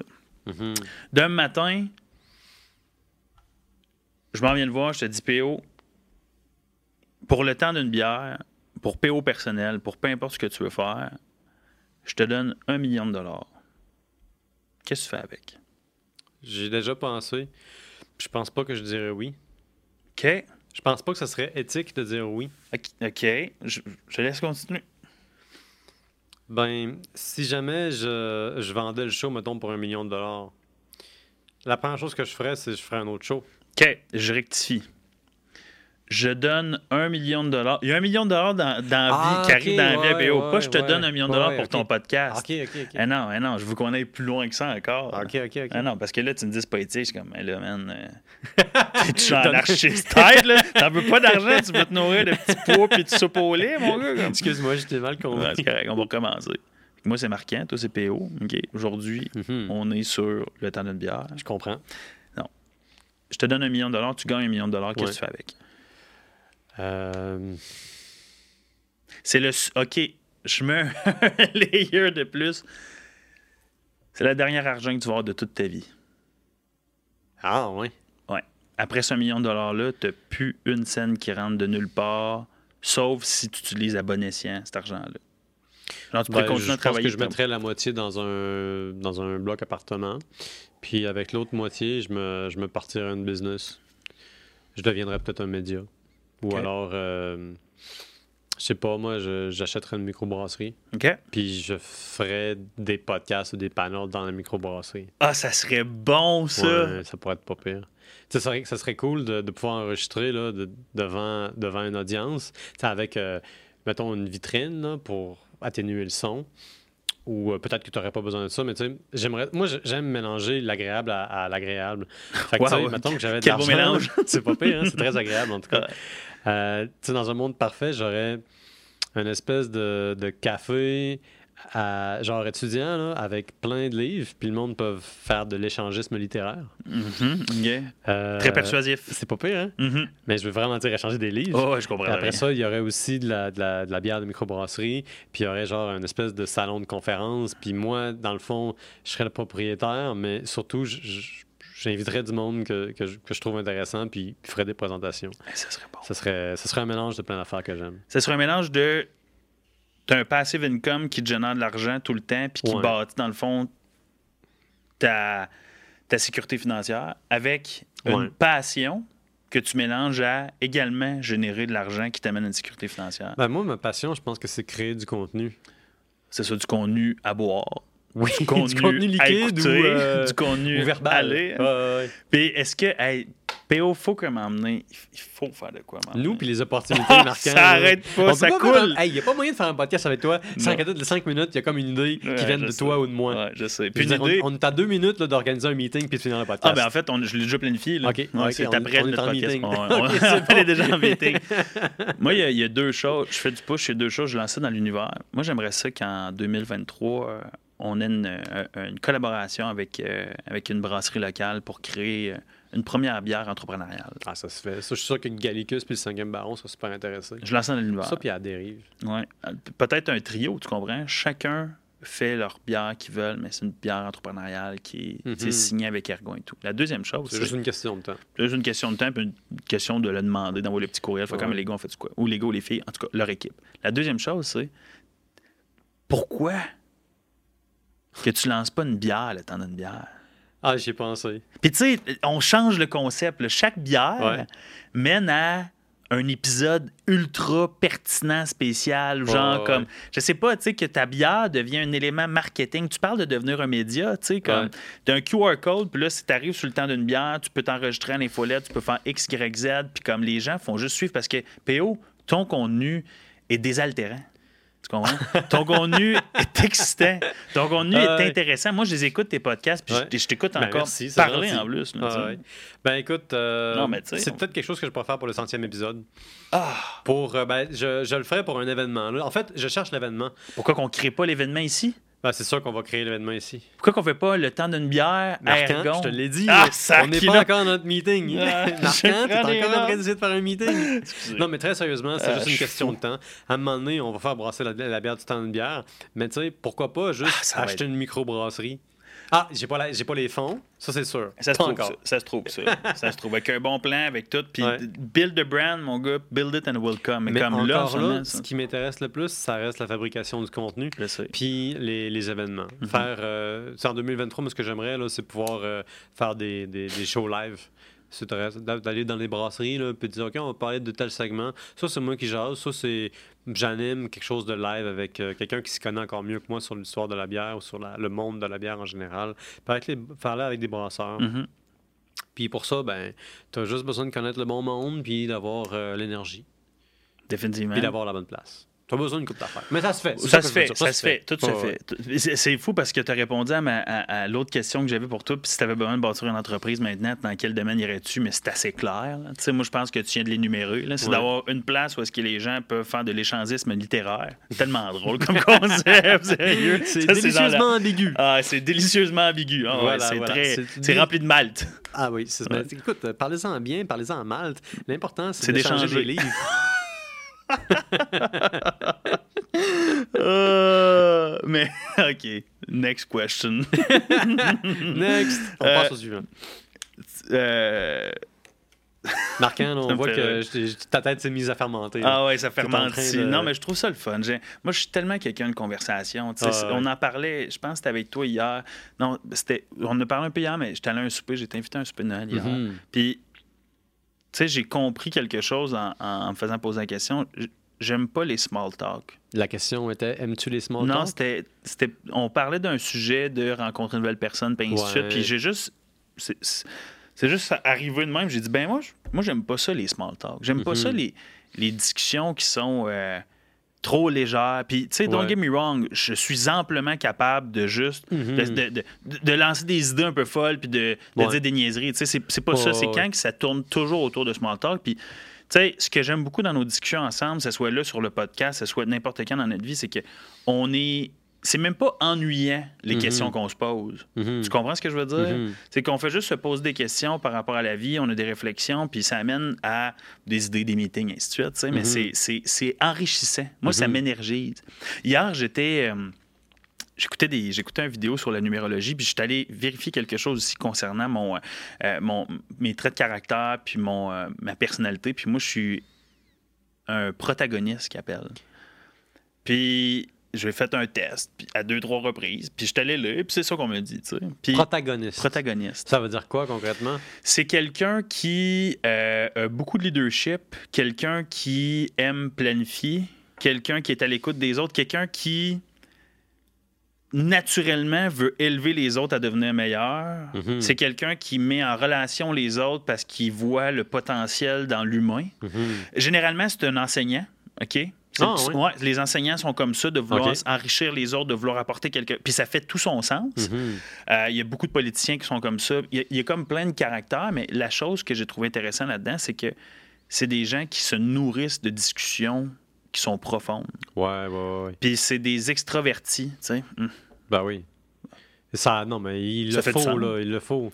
Ça, ça va bien ensemble. mais Tu peux être un, un leader plus calme, légèrement effacé. 100%. Mais ça, ça, ça, disons que c'est des, des choses qui vont bien ensemble. Je pense que j'avais fait le test à un moment donné, ça m'avait donné quelque chose comme. euh, ENFJ, c'est ça. moi. en anglais, ça m'avait donné advocate. En français, en français, en français. En français, je sais pas, euh, peut-être euh, quelque chose comme prêcheur ou euh, défendeur d'idées. Ça m'étonne pas, Non, puis le philosophe à résidence. Ah sais. c'est vrai, c'est vrai, c'est vrai. Ouais, ouais. Restez bien à l'affût. Ouais, ça, c'est une autre belle idée qu'on On va en parler. ensemble. On peut en parler? on- on- ben, on va parler. hein. Moi, j'ai. Quelle heure, là? Aucune limite. Aucune Non, limite. Non, Martin. il n'y a aucun. Ça, Ah fait, non. ça fait une petite heure qu'on jase, on va continuer à Surtout un dimanche le 25 Ah oui, on va parler pendant. Euh, si- euh, on va aller dans un côté plus. euh, euh, ben quoi qu'on on tourne pas vraiment juste business depuis tantôt, on est beaucoup dans l'humain, dans la philosophie, dans Mhm. comment on pense. On est vraiment défini, on a eu la discussion là-dessus la dernière fois, euh, maintenant, on est défini par, euh, par notre enfance. Généralement, c'est la personne que tu es et les patterns que tu as, Mhm. tu les as créés de 0 à 15 ans. OK? Ouais. différents experts qui en parlent de ça, mais moi, je serais curieux de savoir quel a été ton meilleur souvenir entre 0 et 15 ans. Mon meilleur souvenir, il n'existe pas. C'est une fabrication. Mon meilleur souvenir, je suis dans la forêt avec mon chien. Euh, puis on est dans la neige sur la terre de ma grand-mère. Les souvenirs sur la terre de ma grand-mère sont tous bons. C'est tous des excellents souvenirs. C'était une des parties de mon enfance les plus lumineuses. Parce que c'était toujours festif, la famille était toujours de bonne humeur, la bouffe était toujours bonne. On était sur la terre, on était dans la nature. Puis je me souviens distinctement d'un moment où je suis dans le bois avec mon chien. On visite ma grand-mère. Puis j'étais avec mon chien. Puis tout est silencieux. C'est intime. Il y a une espèce de complicité. La vie est simple, tu sais. J'ai mon chien, je le flatte. On marche dans la neige. À un moment donné, on s'assoit. Il n'y a pas un chat, il n'y a personne. Puis c'est jamais arrivé.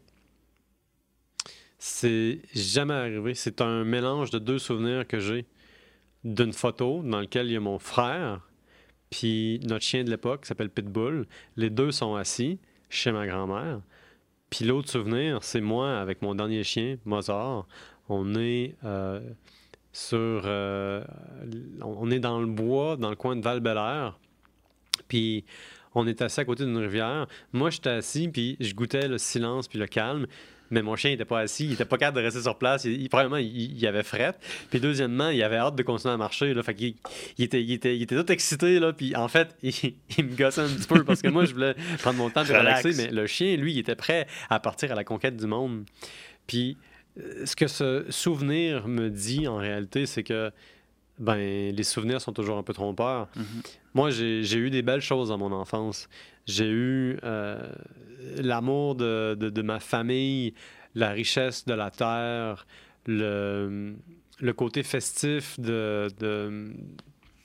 d'accueil, d'hospitalité de ma grand-mère qui était pas riche, mais elle, elle donnait tout à disposition à tout le monde. Mhm. C'était quasiment trop.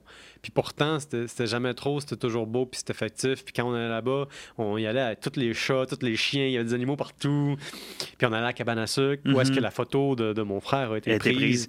Puis euh, ce chien-là, là, il était tellement génial. C'était un athlète. Pitbull, ça? Il s'appelait Pitbull. C'était pas un Pitbull. Ah. C'était un mélange euh, de Labrador puis de Collie, de Golden puis de Collie, mais il semblait étrangement un berger australien. Ce chien-là Wow. courait plus vite que le skidoo de mon oncle. J'y croyais pas. mais il courait véritablement plus vite que le skidoo de mon oncle. Là, je dis pas à la vitesse maximale. Non, non, mais comme Mais il quand il dépassait sautait, facilement. Ouais. Deux mètres dans les airs. Ce chien-là était un athlète. Il a grandi sur la ferme, il était habitué de chasser le lapin. Wow. Puis ouais. pour moi, là, ça, c'était la relation d'amitié que, que j'avais avec ce chien-là, ça valait vraiment, vraiment beaucoup. C'est une, une relation d'amour inconditionnel, là, ce chien-là. Il était, il était génial, Mhm. il était intelligent, il était chasseur. Il représentait des éléments que tu voulais retrouver chez quelqu'un, peut-être aussi en même temps, ou chez toi. À un moment, ben, il joue, je pense, dans ma mémoire, le rôle de m'ancrer à la terre. Hmm. Cette image de simplicité, je pense qu'elle fait un bon contrepoids à ma vie anxiogène de société qui, qui a plein de projets. Mhm. Tu sais, je pense que la raison pour laquelle ce souvenir-là est si présent dans ma tête, c'est précisément pour me rappeler la nécessité des choses simples qui coûtent rien, qui n'ont pas besoin de, de grande planification, mais aussi la nécessité juste de vivre avec de, de l'amour autour de moi. Euh, on s'entend que la relation du chien à l'humain, c'est comme. il- il- il- ça, ça peut venir avec beaucoup d'émotions.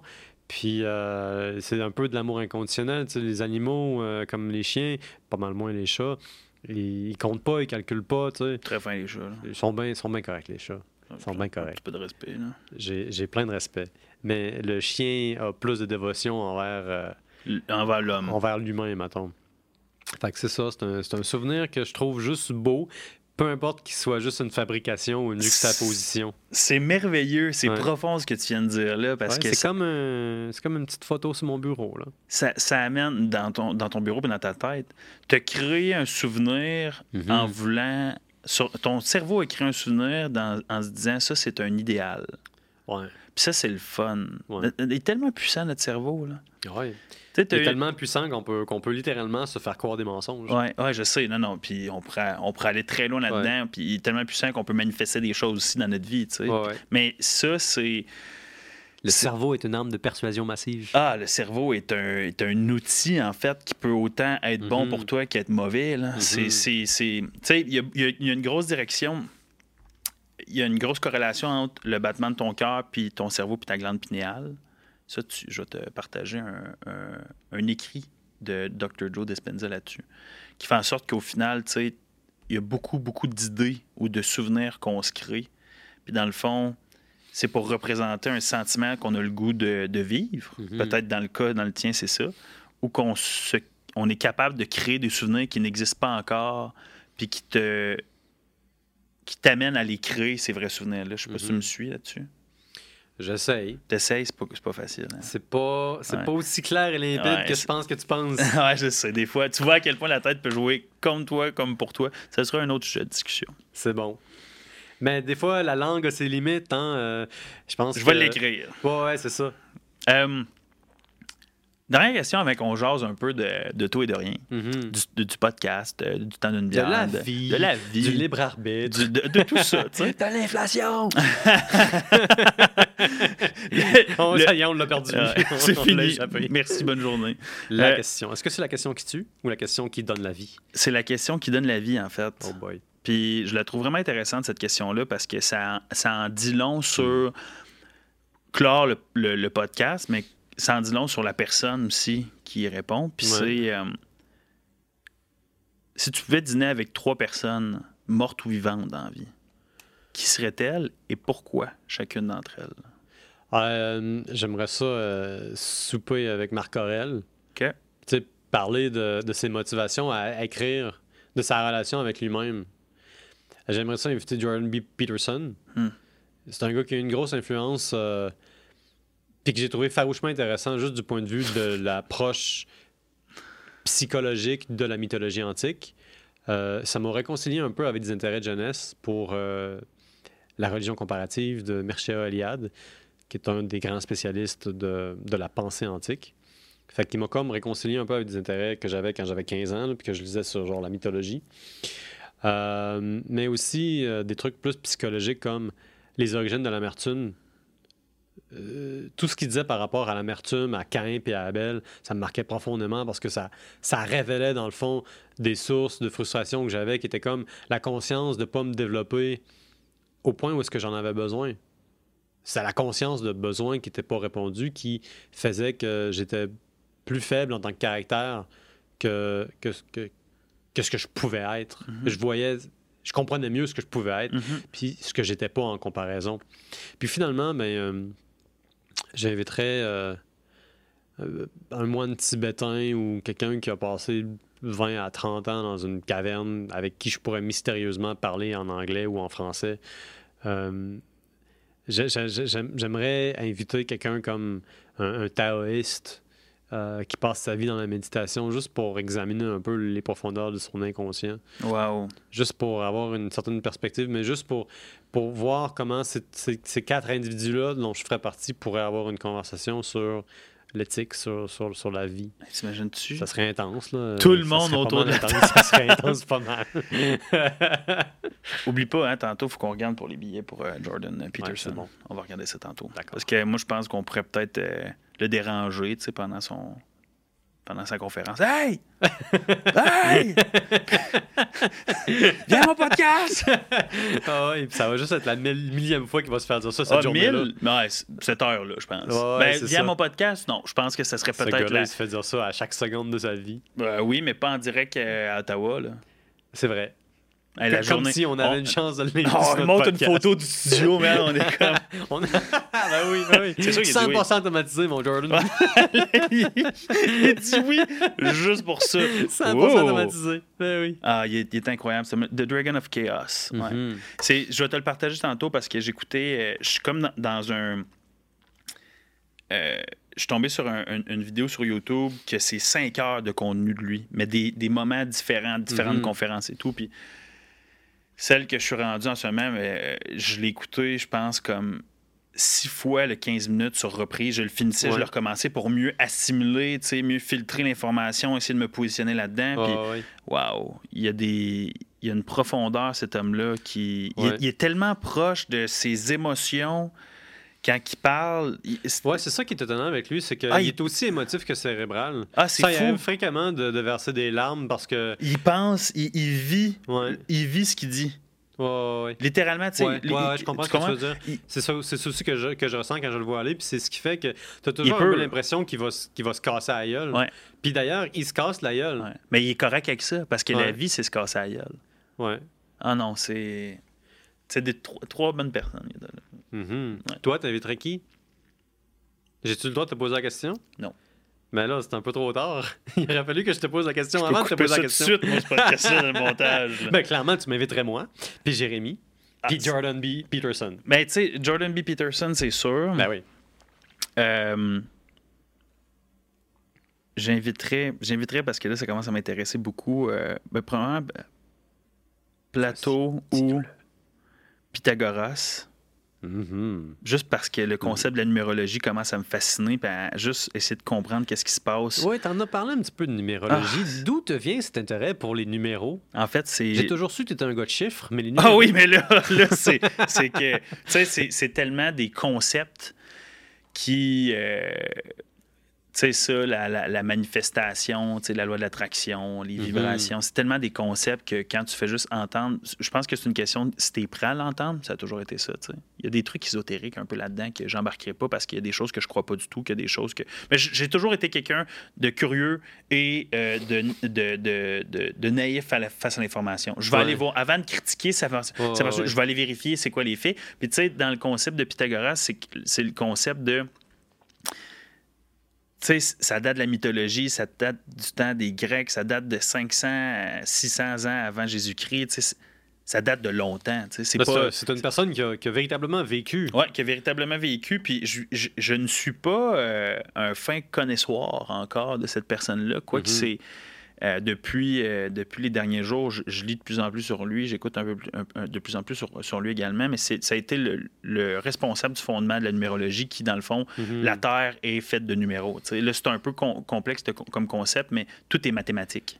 Ouais, puis c'était ça justement son, son, son approche principale à Pythagore, c'est que il pensait que la volonté des dieux s'exprimait en, en chiffres et en mathématiques, puis que les mathématiques étaient la, la clé pour la connaissance du monde, tout le monde. Puis était- c'est un peu comme si on regardait la planète à travers euh, l'écran vert de la matrice. Puis il expliquait, comme moi, c'est quelque chose qui me marquait hier, c'est qu'il expliquait, mettons, comme l'équateur, c'est un chiffre, tu comprends? Comme euh, le, le- le- le degré, en fait, où est-ce qu'on est placé dans l'univers, c'est un chiffre. Comme tout Mhm. est un chiffre. Puis, en tout cas, ce serait lui. Fait que, euh, Jordan Peterson, lui, je veux pas élaborer trop là-dessus parce que je suis pas encore un fin connaisseur, juste que je- ça Mhm. m'intéresse beaucoup, fait que j'aimerais ça euh, dîner avec lui. Puis, euh, Jim Carrey. Ah oui. Jim Carrey, all the C'est way. tellement un grand humaniste. Il est. c'est- Moi, j'ai.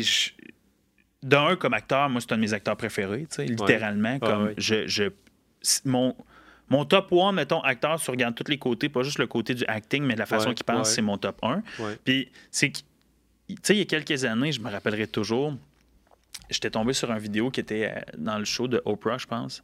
Puis, il explique euh, qu'il avait été faire une audition, Mhm. puis qu'après cette audition-là, il avait genre tout perdu dans la vie, il n'y avait pas grand-chose. Il était. Ah oui. Euh, il avait pas beaucoup d'argent. On parle de quand il avait peut-être comme 20 ans, tu sais, Ouais, parce qu'il en a fait des, des- du cheminement, Ouais, Jim. Carrey. Puis il était euh, dans, à Central, Central Park, je pense, puis il a juste commencé à vivre et danser, chanter et comme, en fait, attirer le sentiment que c'est comme s'il y avait tout ce qu'il avait déjà voulu avoir, tu sais. Ouais. Fait qu'il vivait une émotion qui n'était pas encore existante, mais qui allait Mhm. se transcender en des résultats, tu sais, au, au niveau de la loi d'attraction. Puis Ouais. Moi, c'est là que j'ai commencé. C'est là que j'ai acheté le livre de Secret. On parle il y a comme une dizaine d'années. Ouais. Puis il a dit qu'il avait fait, il s'était écrit un chèque d'un million de dollars. À ce temps-là, il y a peut-être 30 ans, je pense. Ouais, une trentaine d'années. Il l'avait accroché sur son plafond, puis il vivait dans un petit appartement modique à ce moment-là. Oui, il y avait des rôles. Oui, il commençait à faire de l'argent, mais rien de gros. tu sais, Rien Ouais. qui pouvait être littéralement lui-même dans un rôle. Ouais. Puis euh, après avoir écrit le chèque, euh, XYZ, il fait sa vie, puis tout. Puis à un moment donné, il s'en va faire l'édition pour euh, Dumb and Dumber 1. Puis euh, il fait sais, il donne la meilleure performance qu'il aurait jamais donnée en fonction de, de ce rôle-là. Puis euh, Mhm. quelques semaines plus tard, on l'appelle pour lui dire euh, qu'il avait le rôle. Puis le montant qu'on donnait à Jim Carrey pour euh, accomplir ce rôle-là était de 1 million de dollars. Puis la date qu'il avait écrit sur le chèque était la date qu'il avait reçue. Je me rappelle bien la confirmation, genre, qu'il y avait le rôle chez Dumb and Dumber. tu sais.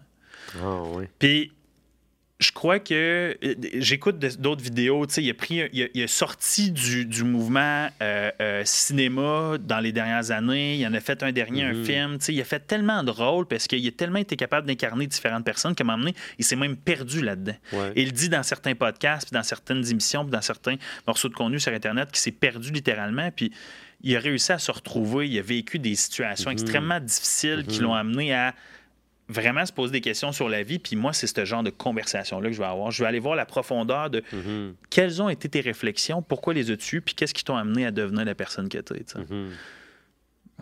Jim Carrey. Fait qu'on l'invite? Ah, sac. C'est un bucket list. là. Ouais, j'ai, ouais. mon petit- j'ai mon cahier chez nous, Ouais. de- comme les éléments personnels, professionnels de ma vie que je vais accomplir. Ouais. Personnel, là, Jim Carrey est dans mon comme 3 ou 4. Là.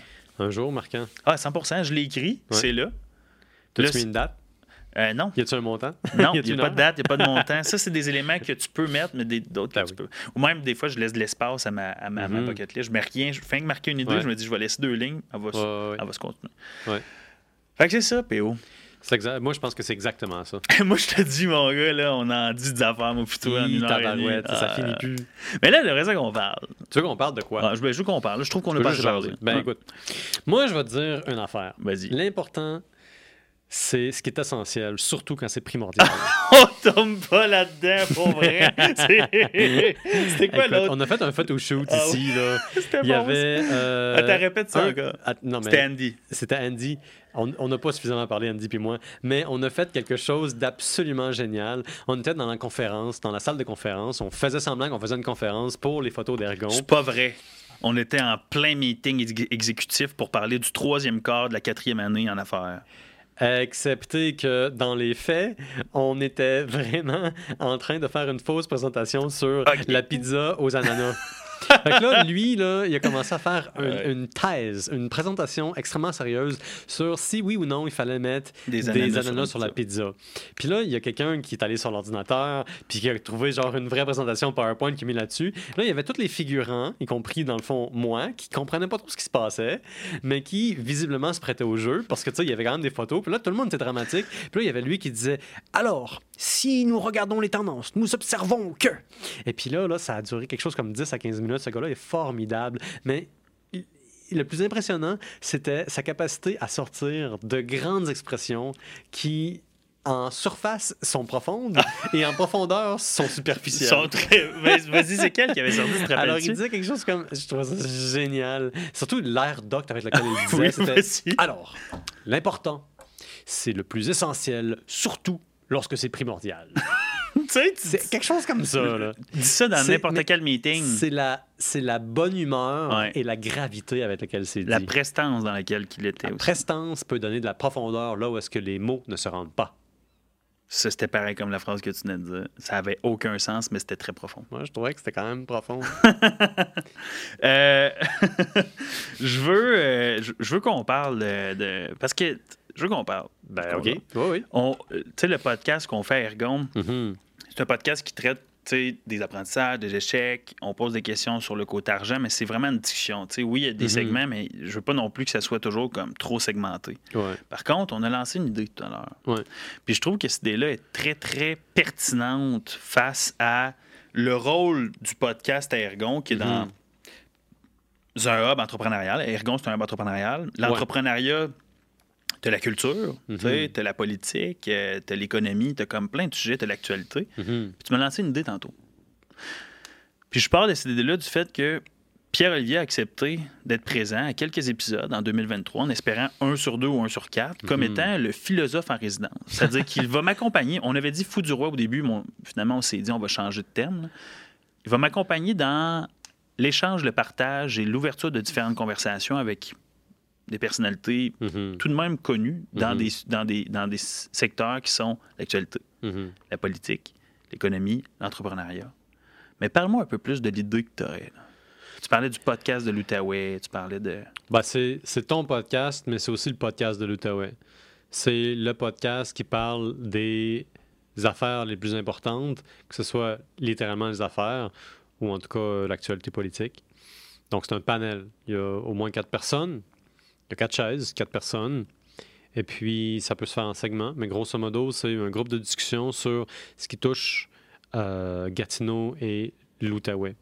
Puis, c'est aussi simple que ça. C'est réactif à l'actualité. C'est des gens qui sont impliqués dans un paquet de milieux, qui viennent ici pour parler sérieusement, mais quand même avec, euh, avec quand même beaucoup de jovialité Mhm. de ce qui se passe autour d'eux. On veut rendre ça plaisant, là. on veut rendre ça amusant aussi en même temps. Puis euh, Ouais, beaucoup de contenu, beaucoup de bonne humeur, beaucoup de compétences réunis ensemble. compétent, j'aime ça. Mhm. La crème de la crème pour parler de ce qui se passe Ouais. chez nous. Fait qu'il y aurait peut-être euh, une dizaine de collaborateurs, des gens issus de différents milieux, mais tous bien réseautés, quand même assez connus, euh, pour parler de, de, de- de tout ce qui touche à la ville, puis à la région, puis à Ottawa aussi, Mhm. sans nécessairement rentrer dans la politique fédérale. Mhm.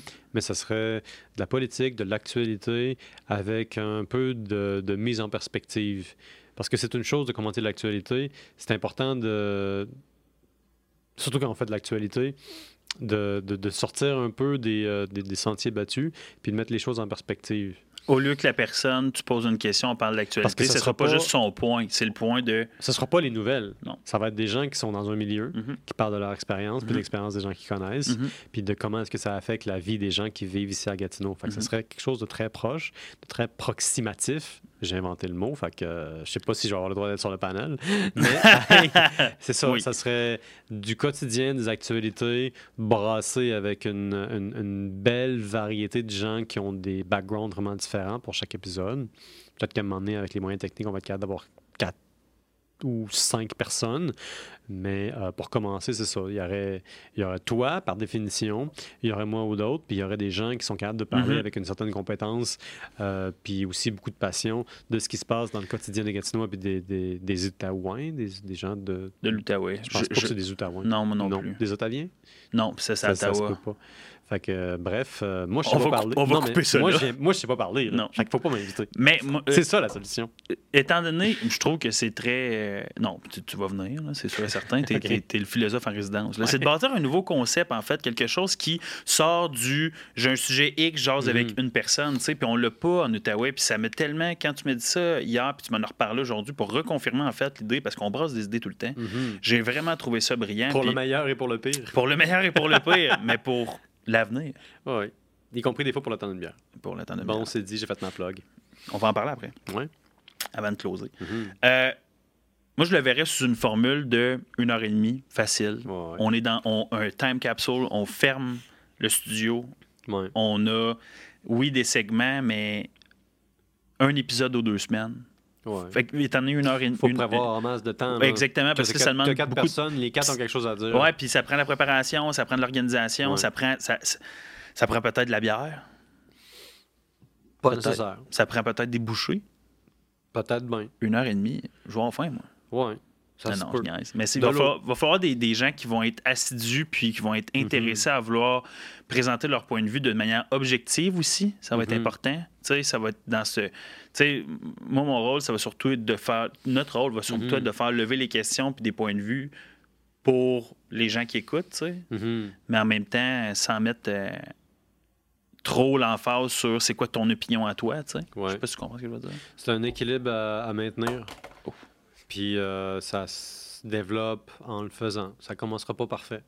C'est tellement philosophique, qu'est-ce que tu viens de me dire? Voilà. Mon emploi est justifié. En, te- en terminant, Ouais. parle-nous un peu du temps d'une bière. Temps d'une bière, c'est le temps qu'on prend pour parler de nos voisins d'une autre époque, de, nos- cousins de notre temps, tout ça pour le temps d'une bière.